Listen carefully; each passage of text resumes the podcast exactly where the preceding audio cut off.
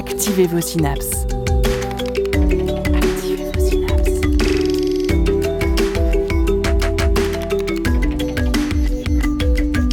Poussez la porte du labo des savoirs et entrez dans un monde de science et d'expérience. C'est le labo des savoirs. Leur nom ressemble à des créatures fantastiques plutôt inquiétantes. Campylobacter, Salmonella, Escherichia coli, Listeria monocytogène. Ces charmantes petites choses sont à l'origine de beaucoup de dégâts chez l'humain et sont activement recherchées, pistées et tracées pour limiter leur propagation.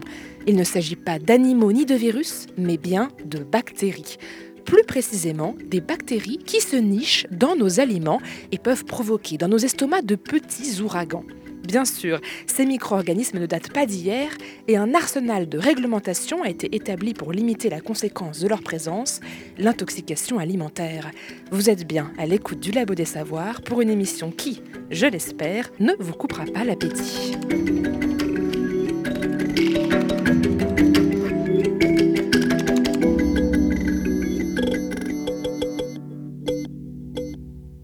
Et en plateau avec nous pour parler de ces bactéries à l'origine d'infections alimentaires, nous recevons Sandrine Guillou, microbiologiste et directrice de l'unité Secalim. Bonjour. Bonjour. Cette unité étudie le comportement bactérien à l'échelle cellulaire notamment et elle évalue également les risques sanitaires.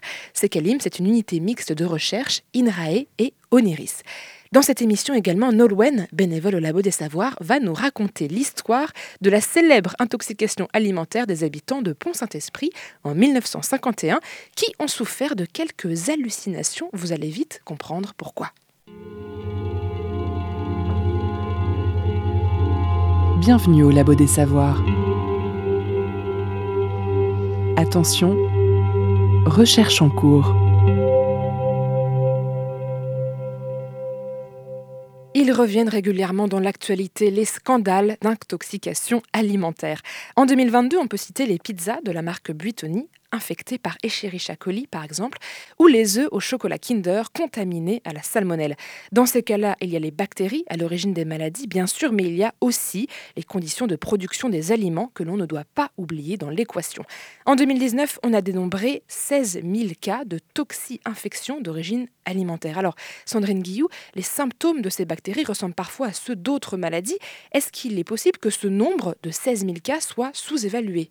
Euh, c'est même certain en fait parce que hum, il y, a, y, a, des bactéries pour lesquelles on, on, va souvent avoir euh, des symptômes qui sont assez reconnaissables, euh, comme par exemple staphylocoque, ça provoque des vomissements très très importants et assez rapidement parce que c'est lié à la production d'une toxine au sein même de l'aliment et du coup dès l'ingestion ou quelques heures après se produisent des vomissements. Donc là, je pense que c'est assez violent et si ça conduit en fait à, une consultation médicale, on peut imaginer que euh, s'il y a recherche, on va savoir euh, identifier l'intoxication. Le souci, c'est que assez souvent, finalement, on, ne va pas voir son médecin et euh, on se dit ça va passer.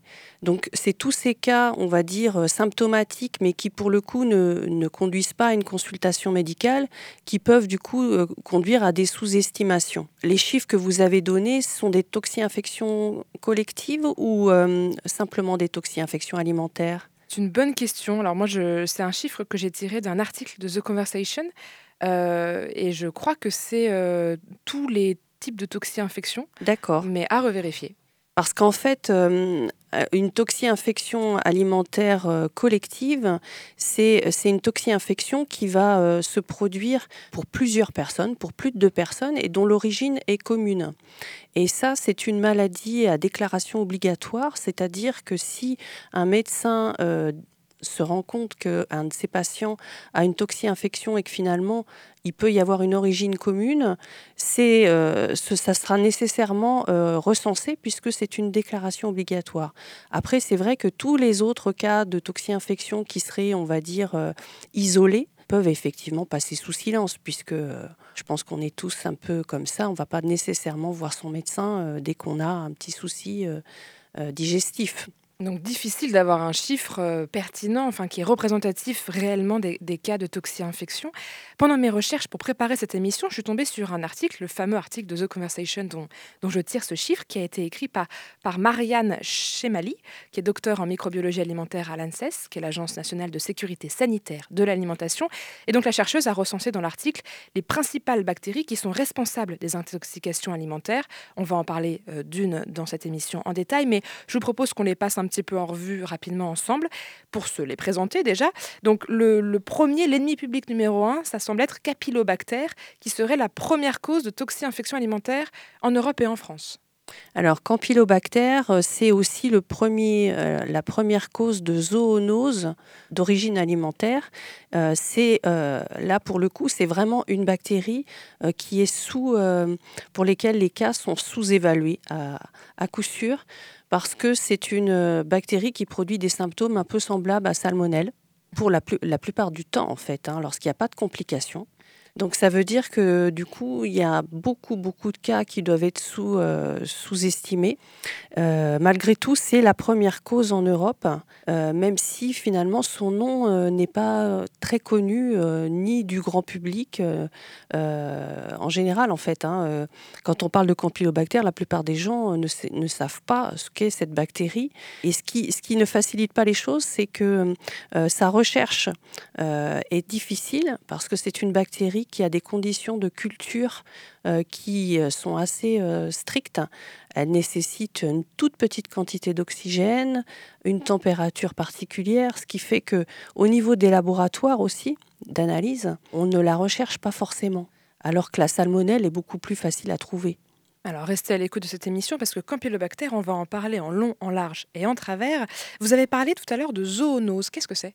Alors c'est une, c'est, une maladie, euh, c'est une euh, infection euh, qui, est, qui est transmise de l'animal à l'homme. Alors ça peut, ça peut avoir pour origine un, contact Hein, par exemple, on, note des cas de zoonose, par exemple, il y a eu pas mal de cas qui, se sont produits euh, suite, par exemple, à des visites de fermes euh, pédagogiques euh, par les enfants qui touchent les animaux, qui du coup ensuite mettent leurs mains à leur bouche. Donc ça, ça peut être, ça peut provoquer du coup des, des, zoonoses par contact. Il existe aussi des zoonoses par, par on va dire par consommation d'eau.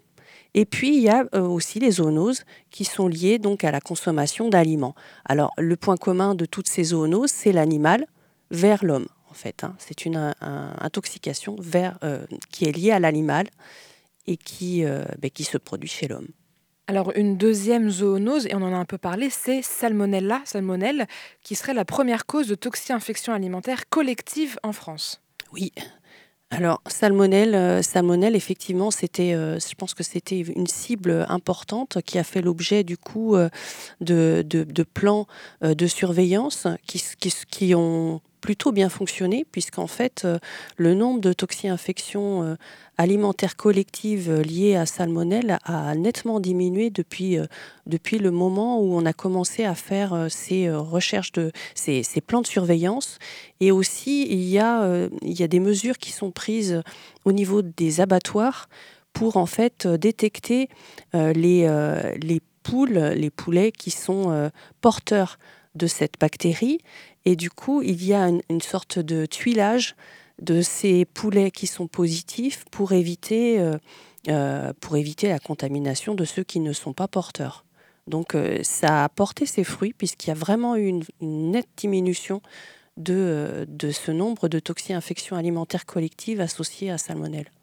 On en a encore deux petits qui sont euh, importants, des bactéries euh, qui nous causent des soucis. Listeria monocytogène, j'espère que je la prononce bien, qui semblerait-il est un cas isolé et assez difficile à tracer. C'est quoi l'Listeria Alors Listeria monocytogenes. Cytogenes, je savais bien que je le prononçais mal. Donc c'est une, c'est une bactérie qui finalement, euh, pour la on va dire pour les, pour les personnes qui sont bien portantes, euh, ne, vont, ne va pas euh, générer de, véritablement de maladies. On peut parfois euh, être amené à consommer des hystérias sans pour autant être malade. ce qui pose souci, c'est principalement certaines populations. c'est les jeunes enfants et les, les femmes enceintes.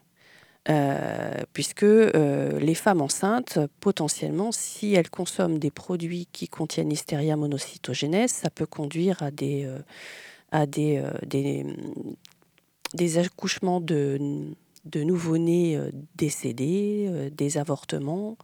ça peut avoir des conséquences assez graves. Et puis, ben, les personnes âgées aussi qui sont plus euh, sensibles aussi euh, avoir, des, avoir des soucis avec cette bactérie. Et puis, ben, les jeunes enfants également. Donc, l'Listeria monocytogenes, c'est une bactérie qu'on trouve un petit peu partout et qui a la, faculté, en fait, de, de se multiplier aussi dans le frigo.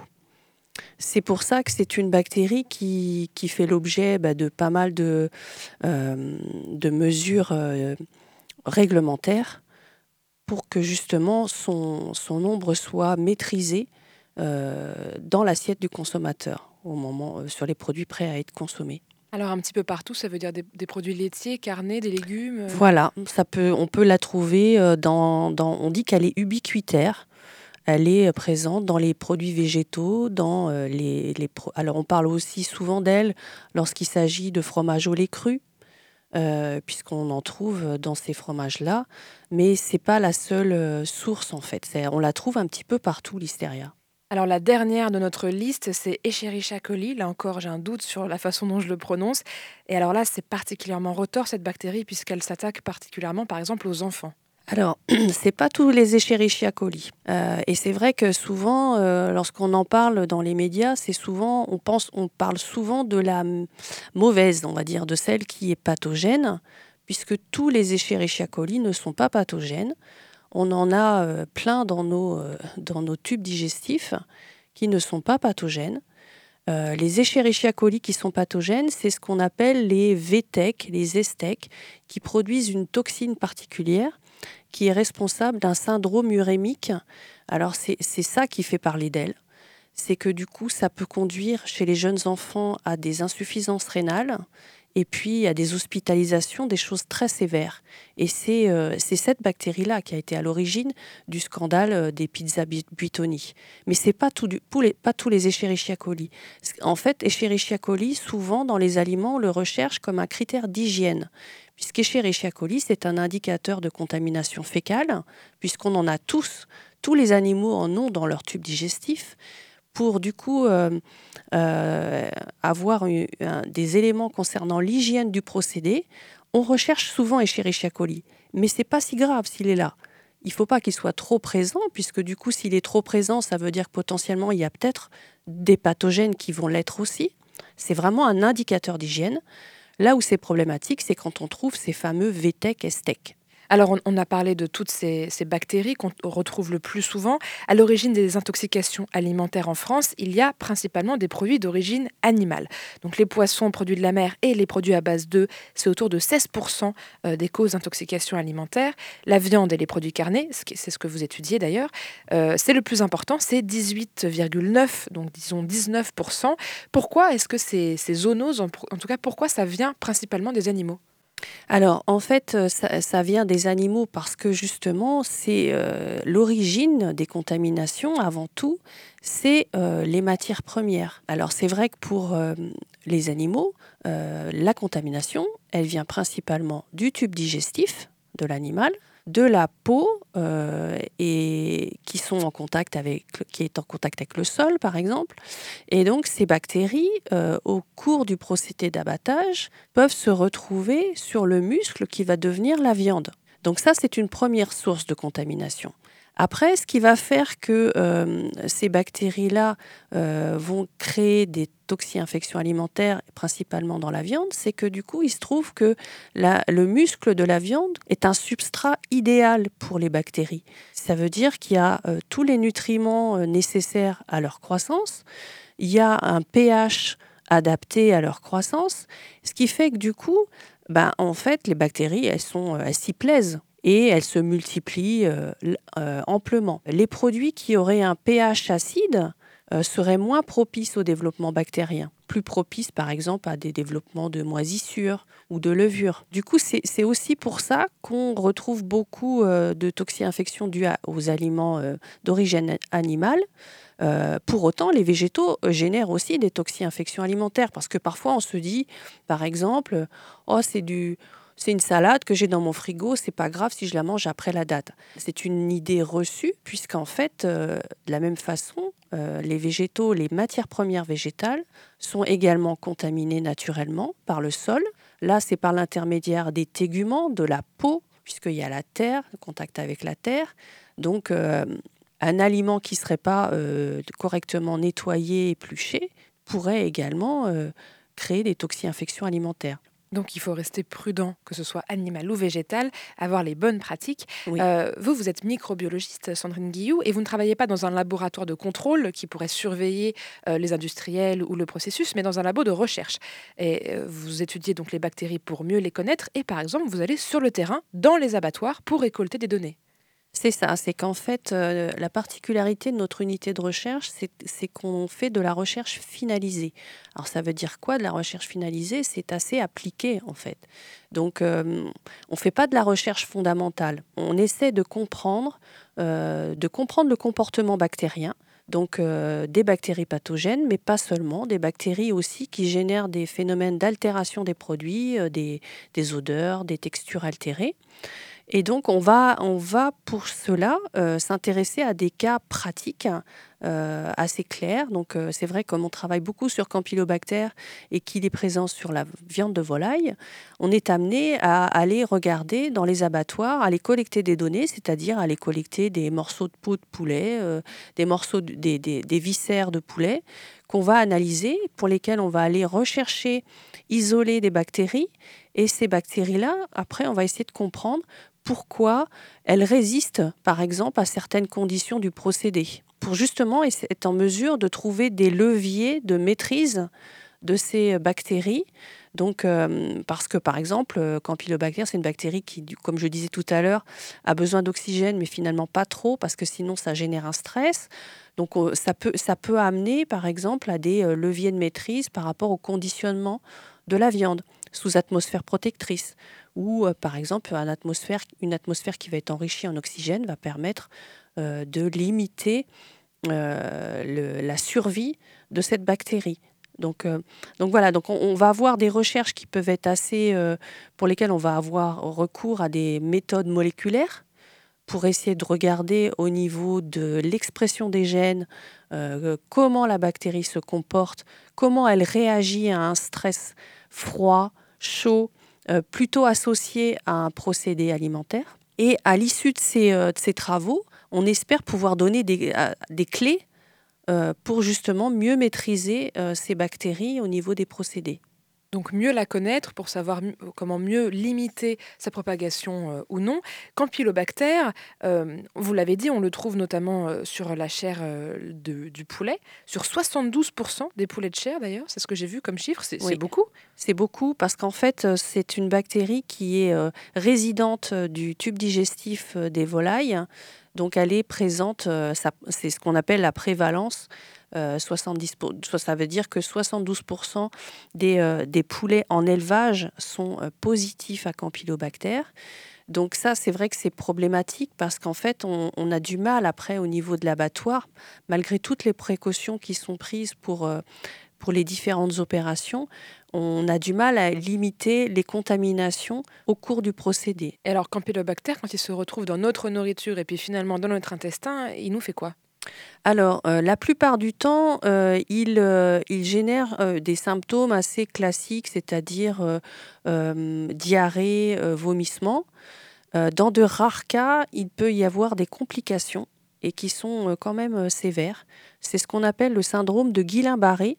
Ça provoque des paralysies qui se résorbent dans la plupart des, des, cas, mais qui sont quand même qui les personnes sont quand même bien diminuées et puis elles ont quand même euh, du mal à retrouver leur mobilité euh, après un certain temps. Donc c'est vrai que c'est euh, ça finit c'est un syndrome neuroparalytique du coup qui est qui est généré donc par le par, le, par la bactérie.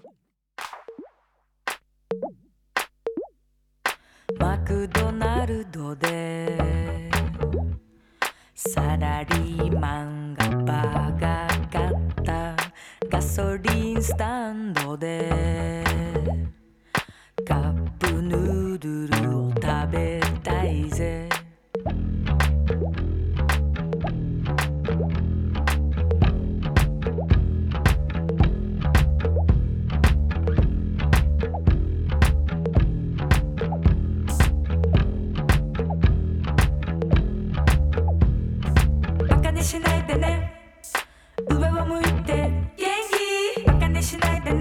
Yeah.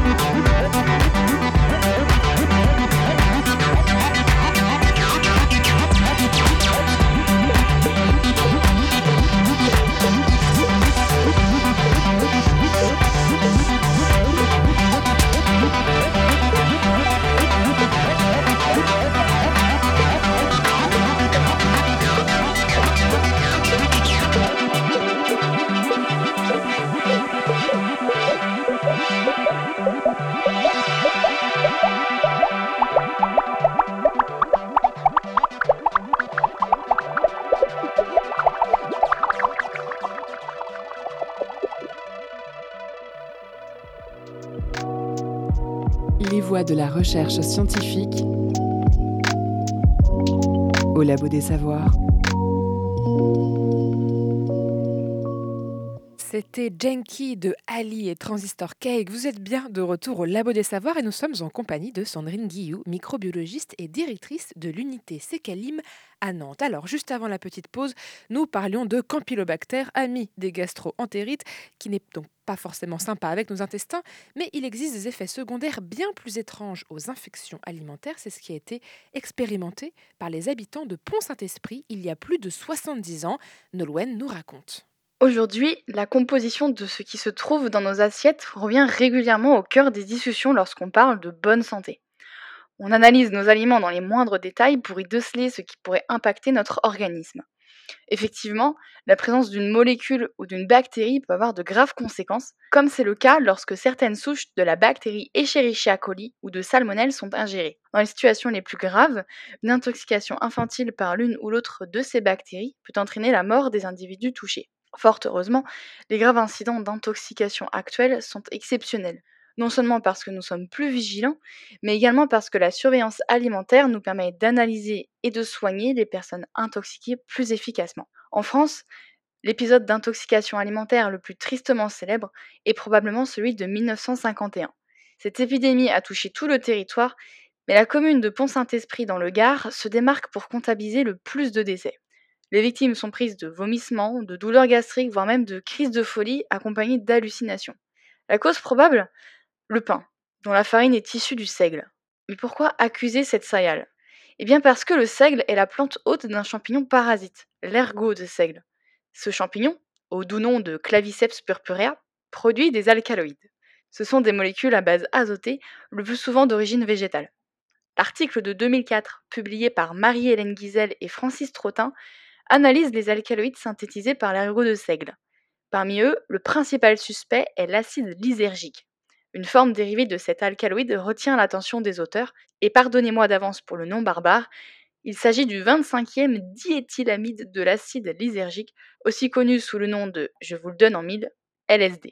Les effets du LSD se font ressentir entre 15 minutes et 1 heure après la consommation, la rapidité de l'apparition des symptômes variant selon la quantité ingérée. Et si cette molécule peut autant affecter le corps humain, c'est en raison de sa forte ressemblance structurale avec des composés chimiques sécrétés par notre propre corps. Et il s'avère que le fameux 25e diéthylamide ressemble à la sérotonine, une hormone qui intervient entre autres dans la gestion de notre humeur et sensibilité émotionnelle. Le LSD est également similaire à la dopamine, composé chimique intervenant lors des moments de bien-être. Comme ces trois molécules se ressemblent, les cellules de notre organisme s'y perdent. C'est pourquoi lorsqu'on consomme du LSD, il influence nos fonctions neurophysiologiques, notre humeur et notre sensibilité. En interférant avec ces deux voies neuroactives, le LSD provoque les symptômes dont ont souffert les habitantes et habitants de Pont-Saint-Esprit en 1951. Puisqu'en plus de déstabiliser notre gestion de l'humeur, le LSD est aussi capable de déclencher des crises de convulsions, voire entraîner le coma.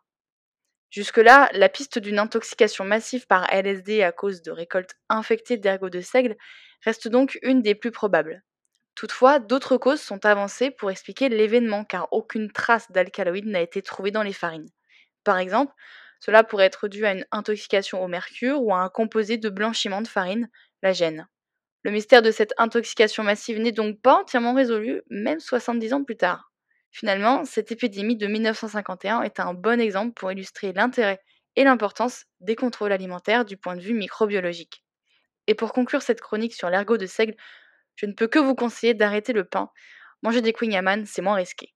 Merci beaucoup Nolwenn pour cette chronique. Alors, on a parlé de plein de bactéries qui n'étaient pas forcément très très sympas avec nous. Quels conseils on peut donner à nos auditeurs pour limiter les risques de contamination? Quelles sont les bonnes pratiques déjà chez nous quand on prépare des aliments? Alors, il y a un certain nombre de, de toxi-infections alimentaires qui sont liées effectivement à ce qu'on fait euh, en tant que consommateur dans nos cuisines. Souvent, ce qu'on conseille, c'est euh, pour décongeler les, les produits alimentaires. Euh, on, souvent, par exemple, on va mettre euh, nos poulets dans le congélateur parce que ça nous permet d'avoir plus de souplesse en termes de conservation. Mais après, un poulet, c'est un peu long à décongeler. Et il faut du coup euh, qu'on utilise une pratique de décongélation qui ne favorise pas le développement bactérien. Parce que ce qui n'est pas toujours clair en fait pour les consommateurs, c'est que la congélation ne tue pas les microbes. La congélation les endort simplement. Ce qui veut dire qu'à partir du moment où les conditions redeviennent favorables, c'est-à-dire euh, quand la température euh, devient euh, favorable à leur multiplication, eh ben, ils vont se remultiplier. Donc si c'est aussi pour cette raison qu'un produit qui est très contaminé qu'on met au congélateur va pas forcément être consommable après décongélation puisqu'il n'y a pas de miracle. la congélation ne va pas assainir le produit. Donc comment est-ce qu'on décongèle un produit euh, de ce type-là? Il y a plusieurs façons de faire, mais il faut éviter euh, en tout cas la décongélation à température ambiante parce qu'elle va être lente. Et du coup la température extérieure va rapidement être favorable au développement bactérien, euh, tandis que la température à cœur, elle va rester euh, longtemps très très froide.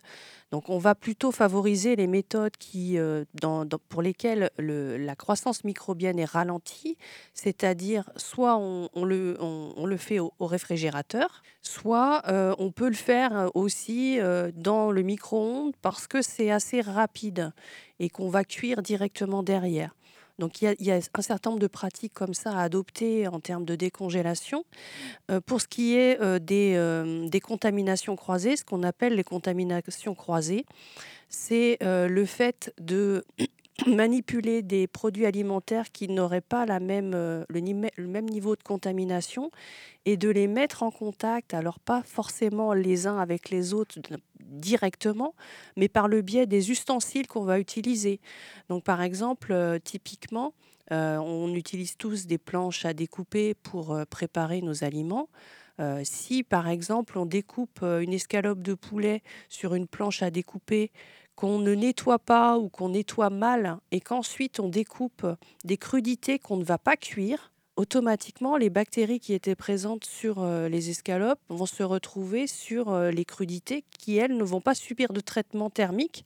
Donc, on va reconsommer euh, les, les, aliments. Donc, avec ces contaminations. Donc, les contaminations croisées, c'est vraiment ce qui fait l'objet de, de, la plupart des recommandations qui sont faites hein, par les autorités de santé c'est vraiment euh, soit avoir deux planches à découper, une pour les produits euh, euh, type viande et puis une pour les crudités, et puis surtout bien les nettoyer pour, pour éviter justement bah, de transférer d'un aliment à l'autre la contamination. Et euh, pour la congélation, ce que vous disiez tout à l'heure, ne pas laisser son poulet se décongeler euh, dehors. Euh, Tranquillement. voilà, il faut le décongeler le plus rapidement possible. Alors depuis le début de cette émission, on ne parle de ces bactéries que comme des micro-organismes qui sont pathogènes. Est-ce que c'est uniquement le cas? Non, les bactéries ne sont jamais toutes seules, et puis elles ne sont pas toutes pathogènes, elles interagissent avec d'autres bactéries. Ces interactions, d'ailleurs, représentent un tout nouveau champ de recherche, euh, et elles amènent à un mot-clé de ces dernières années, le microbiote. Alors, Sandrine Guillou, il y a donc aussi un microbiote des bactéries des aliments. Tout à fait. Donc c'est vrai que ce, dont on en ce dont on parle en ce moment, c'est surtout le microbiote intestinal euh, qui fait l'objet d'un très grand projet là, euh, qui s'appelle le French Gut, qui vient d'être lancé, euh, qui va avoir pour objectif de collecter les selles de pas mal de, personnes pour justement défricher un petit peu ce, nouveau champ en relation avec la santé. Mais on parle aussi de microbiote pour l'aliment. C'est dès lors qu'il y a euh, des communautés bactériennes qui sont présentes sur les aliments. Alors effectivement, euh, les aliments sont naturellement contaminés et par de nombreuses bactéries. Et parmi ces bactéries, les bactéries pathogènes sont minoritaires. Donc ça, c'est vrai que c'est quelque chose qui, euh, qui n'est pas forcément connu. Euh, nous, on le sait, puisque euh, effectivement, quand on, on, a, on a recours de plus en plus à, ce qu'on appelle la caractérisation du microbiote des aliments, c'est-à-dire qu'on va aller rechercher quelles sont les bactéries qui sont présentes sur les aliments. Et on voit bien que quand on fait ces recherches, on va dire un peu large pour justement avoir l'ensemble des communautés, on a parfois du mal à retrouver les bactéries pathogènes au sein de toutes ces communautés parce qu'elles sont beaucoup moins nombreuses. Alors parmi ces bactéries qui, qui constituent ce qu'on appelle le microbiote alimentaire, il y a souvent beaucoup de bactéries lactiques qui sont les bactéries qu'on utilise euh, de manière intentionnelle pour faire des fermentations, hein, le, les fermentations euh, de la choucroute, euh, du lait, voilà. mais il y a aussi tout un tas d'autres bactéries, alors qui peuvent être justement, qui peuvent avoir un intérêt technologique, là, comme on l'a dit, lorsqu'on les ajoute intentionnellement pour pour fabriquer le produit, mais ça peut avoir aussi des intérêts on va dire, de préservation. C'est ce qu'on appelle la biopréservation. Donc des bactéries qui ne sont pas toutes pathogènes, mais en plus qui ont un rôle à jouer dans euh, la conservation ou la préservation de nos aliments.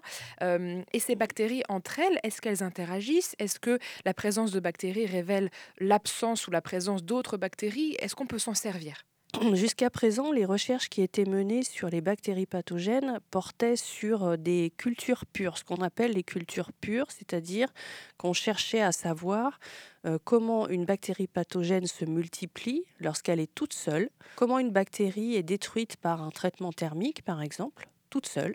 On avait l'habitude d'étudier les bactéries pathogènes à l'état euh, isolé, et euh, on s'est aperçu qu'il y avait beaucoup d'autres bactéries qui étaient présentes et que potentiellement ces bactéries-là pouvaient influencer la multiplication des bactéries pathogènes et également avoir un rôle sur leur inactivation. Mais euh, aujourd'hui, on en est euh, au balbutiement en fait de ces études-là, puisque tous les modèles, les modèles mathématiques qui permettent de prédire l'inactivation des bactéries ou leur croissance euh, les bactéries pathogènes. Et eh bien, tous ces modèles portent sur des cultures euh, pures et en l'absence des autres bactéries euh, qui, les environnent. Nous, dans nos travaux, on, aimerait pouvoir utiliser justement cette connaissance du microbiote alimentaire pour améliorer les modèles de prédiction et tenir compte des bactéries qui, environnent ces bactéries pathogènes. Donc les interactions, il y en a certainement. Après, ce qui est compliqué, c'est qu'il y a beaucoup, beaucoup de communautés différentes et qu'il y a une forte variabilité biologique. Ça veut dire que euh, même pour un produit, un produit alimentaire, on va faire des analyses, on va, on va trouver des choses qui peuvent différer d'un produit à l'autre et ça va être compliqué. Donc ce qui est parfois difficile, c'est de trouver les méthodes statistiques qui permettent après de faire le lien entre ce qu'on trouve euh, dans un produit et euh, l'inactivation qu'on va avoir. euh, Donc vraiment une richesse, un écosystème de bactéries qu'on a encore à, découvrir et on est euh, au balbutiement d'une d'une nou- nouvelle recherche finalement. Donc on a parlé de ces bactéries pour l'instant d'un point de vue vraiment microbiologique, mais autour de ces petits micro-organismes se développe tout un arsenal réglementaire pour les industriels, puisqu'il s'agit de bactéries qui peuvent être potentiellement pathogènes et donc qui doivent être contrôlées, dont la présence doit parfois être limitée. Alors aux États-Unis, par exemple, on a le droit de mettre des produits chimiques sur la peau des poulets pour tout tuer. Comme ça, c'est radical. Pas en Europe. Chez nous, il y a deux types de critères, les critères de sécurité et les critères d'hygiène. Alors, est-ce que vous pouvez nous expliquer un petit peu la différence entre ces deux grands types euh, de critères réglementaires? Oui, donc en fait, euh, on part du principe euh, qu'aucune denrée alimentaire ne peut être mise sur le marché si elle est dangereuse en fait pour le consommateur. Il y a ce qu'on appelle du point de vue réglementaire le paquet hygiène. Donc c'est euh, un ensemble de textes réglementaires qui régissent en fait euh, toute cette euh, réglementation. Alors les critères microbiologiques de sécurité concernent principalement des bactéries pathogènes, c'est-à-dire que on va considérer par type d'aliment les bactéries pathogènes qu'il va falloir cibler. Et le critère de sécurité va se présenter soit sous la forme de l'absence de la bactérie dans une quantité de produit, soit sous la forme d'une euh, concentration d'un nombre de bactéries qui ne doit pas être dépassé par quantité de produit. Parce que si donc il y a la présence de cette bactérie ou une concentration, le, le produit est vraiment retiré tout de suite. Voilà, donc ça suppose un retrait euh, du produit, donc un rappel du produit dès lors que euh, ces critères de sécurité ne sont pas respectés. Ce qui n'est pas le cas du critère d'hygiène. Voilà, donc pour les critères d'hygiène, alors c'est des critères qui vont plutôt concerner, comme je disais tout à l'heure, on va retrouver dans ces critères d'hygiène, par exemple, l'Escherichia coli, qui va euh, lui aussi, alors on va, on va dire, il ne faut pas qu'il y ait plus de, alors c'est souvent des, des puissances de 10 hein, dont on parle pour, euh, pour les contrôles euh, microbiologiques. Donc il va falloir que la concentration soit inférieure à une certaine valeur. Et euh, si on dépasse cette valeur-là, alors dans un plan d'échantillonnage, hein, ce n'est pas une valeur, hein, il y a un certain nombre d'échantillons à, analyser. Et au sein de ces différents échantillons, euh, si on dépasse le critère, ça ne nécessitera pas le retrait du produit, mais on signifiera au fabricant qu'il doit revoir euh, le procédé pour améliorer les pratiques d'hygiène. Et je crois que Campylobacter, que vous étudiez, a euh, récemment changé de critère. En tout cas, il est arrivé dans un critère où il n'était pas à l'origine et ça peut poser quelques problèmes aux industriels. Voilà, donc en fait, euh, Campylobacter n'était pas un critère de sécurité, il n'est toujours pas un critère de sécurité. Donc depuis 2018, euh, les carcasses de poulet de chair sont soumises à un critère d'hygiène qui fait qu'il ne faut pas retrouver plus de 1000 euh, campylos par gramme de carcasse. Euh, donc euh, pas là aussi il y a un plan d'échantillonnage. hein. Euh, sinon, là aussi il n'y a pas de retrait puisque c'est de, toute façon toujours un critère d'hygiène et, ça pose quand même souci aux industriels pour l'exportation en fait, hein, puisque du coup il y a la réglementation, mais il y a aussi la possibilité pour ceux qui veulent importer des poulets français d'indiquer dans le cahier des charges qu'ils ne veulent pas de euh, poulets contaminés à Campylobacter. Donc euh, euh, ça pose des soucis vis-à-vis de la concurrence internationale, euh, puisque euh, tous les pays ne sont pas soumis à la même euh, réglementation, et puis tous les pays n'ont pas non, plus la même prévalence en Campylobacter au niveau des poulets. Parce que les pays, par exemple, je crois que c'est les pays du Nord, où il y a moins de soucis avec cette, euh, cette exportation-là, puisque le Campylobacter se, développe moins? Alors, on, se dit que, comme ce sont euh, pour les pays nordiques, alors il y a le climat qui leur est certainement favorable, puisqu'il fait plus froid. Donc en général, ils ont euh, moins ce souci-là. Et puis, la plupart des poulets de chair qui sont abattus par les pays nordiques sont congelés. Donc en fait, ils ont développé des pratiques au niveau de l'abattoir. ils dépistent souvent directement les poulets pour savoir s'ils sont porteurs de campylobactères et ceux qui sont porteurs sont destinés à être congelés. Ce qui fait que du coup, euh, les poulets frais sont généralement euh, exempts de, campylobactères et n'ont pas ce souci-là. Euh, en France, ce serait pas possible en fait de congeler l'ensemble de nos poulets parce que la congélation, je l'ai pas dit, mais la congélation a un effet assez défavorable pour, sur campylobactères. C'est une des seules bactéries, hein, parce que j'ai dit tout à l'heure que ça n'assainissait pas. Mhm. Mais campylobactère a cette particularité euh, de ne pas aimer trop euh, la congélation et, euh, on, constate une, diminution de sa concentration suite à la congélation. Donc si vous, vous voulez congeler votre poulet pour essayer de vous débarrasser de campylobacter, c'est possible à condition de bien le décongeler comme on l'a dit tout à l'heure. On écoute Bones de Tokayo et on revient juste après la musique pour parler encore un petit peu de sécurité alimentaire. You know you got to get up and keep on dancing, yeah. I know you can't stand it, gotta, gotta keep on dancing.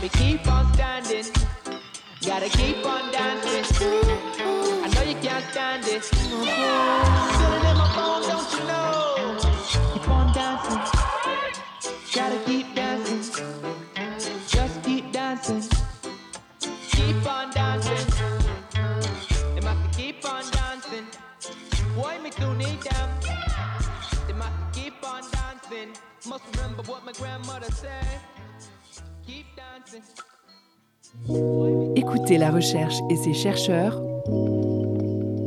au Labo des Savoirs.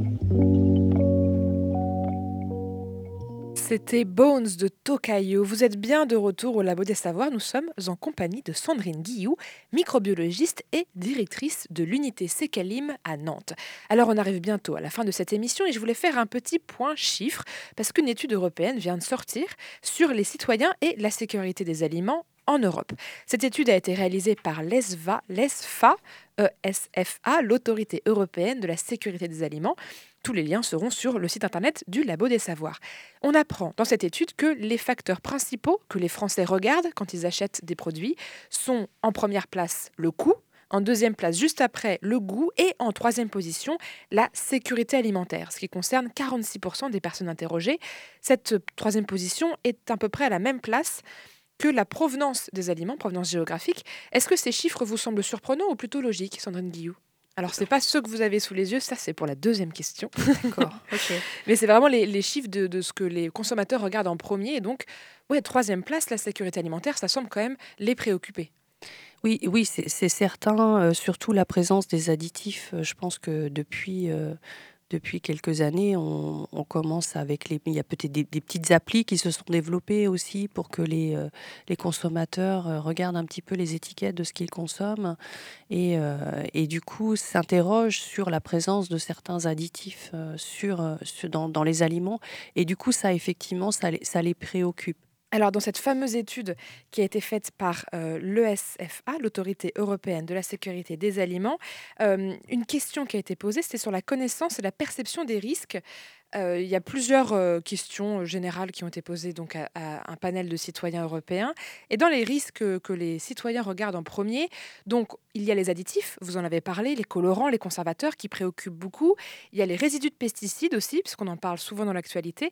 Et alors en sixième position seulement, les intoxications alimentaires qui proviennent des aliments euh, qui seraient causés par des bactéries, des virus ou des parasites. Donc les intoxications alimentaires ne sont pas parmi les préoccupations les plus importantes des citoyens. Est-ce qu'elles devraient? En Europe, euh, on est quand même assez bien protégé vis-à-vis des intoxications alimentaires. Donc c'est vrai que ça peut paraître étonnant ces résultats d'études. Alors peut-être que peut-être que si on reposait la question là euh, bientôt là aux consommateurs, peut-être que les réponses seraient différentes puisque au gré des scandales alimentaires, on peut aussi avoir des réactions différentes. Euh, là, il y a quand même eu deux, deux, deux scandales en très peu de temps. Donc je pense que c'est vrai que si on reposait la question, peut-être que ça, ça remonterait dans les, dans les sondages. Non, justement, ce qu'il faut se dire, c'est qu'en Europe, euh, les, euh, les, les consommateurs sont quand même très bien protégés, en fait. Euh, puisque du coup, le système réglementaire est quand même très performant. Euh, là où c'est problématique, en fait, ce sont dans les pays euh, en voie de développement. Donc en Europe, en fait, il y a, il y a 23 millions de personnes qui, qui tombent malades chaque, chaque année à cause de maladies d'origine alimentaire. Et 5000 personnes qui, euh, qui décèdent en fait euh, à l'issue de ces maladies, ce qui, ce qui est quand même assez faible au regard des autres maladies type euh, euh, etc. Donc, par contre, c'est vrai que si on, si on regarde ce qui se passe dans, le, dans les pays en voie de développement, là, du coup, c'est beaucoup plus important. En Afrique, il y a plus de 91 millions de personnes qui tombent malades, par exemple, et, euh, ça touche euh, beaucoup les, jeunes enfants. On va dire qu'en Europe, euh, bon, même si c'est vrai que, puisque moi je travaille au niveau de la sécurité microbiologique des aliments, c'est effectivement important de travailler sur ce sujet-là. Mais finalement, les risques d'obésité seraient plus préoccupants que, euh, que les risques d'avoir une toxi-infection alimentaire, en fait. Puisque du coup, le risque d'avoir une maladie euh, cardiovasculaire euh, du fait euh, des problèmes d'obésité est beaucoup plus euh, important que euh, le risque d'avoir une, une toxi-infection alimentaire. Donc on est plutôt bien lotis finalement. Merci Oui. beaucoup Sandrine Guillot d'avoir répondu à mes questions. Merci.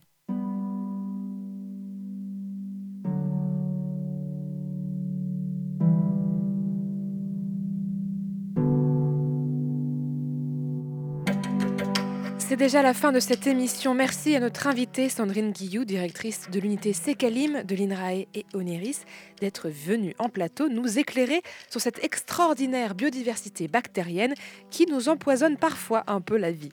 Merci à Nolwenn pour sa chronique que vous pouvez retrouver en version écrite sur notre site internet et merci à Dounia pour la réalisation de l'émission. Vous pouvez retrouver toutes nos émissions et nos podcasts sur le labodesavoirs.fr ou sur votre application de podcast préférée. Suivez nos réseaux sociaux pour toutes nos actualités et on se dit à la semaine prochaine pour une nouvelle émission.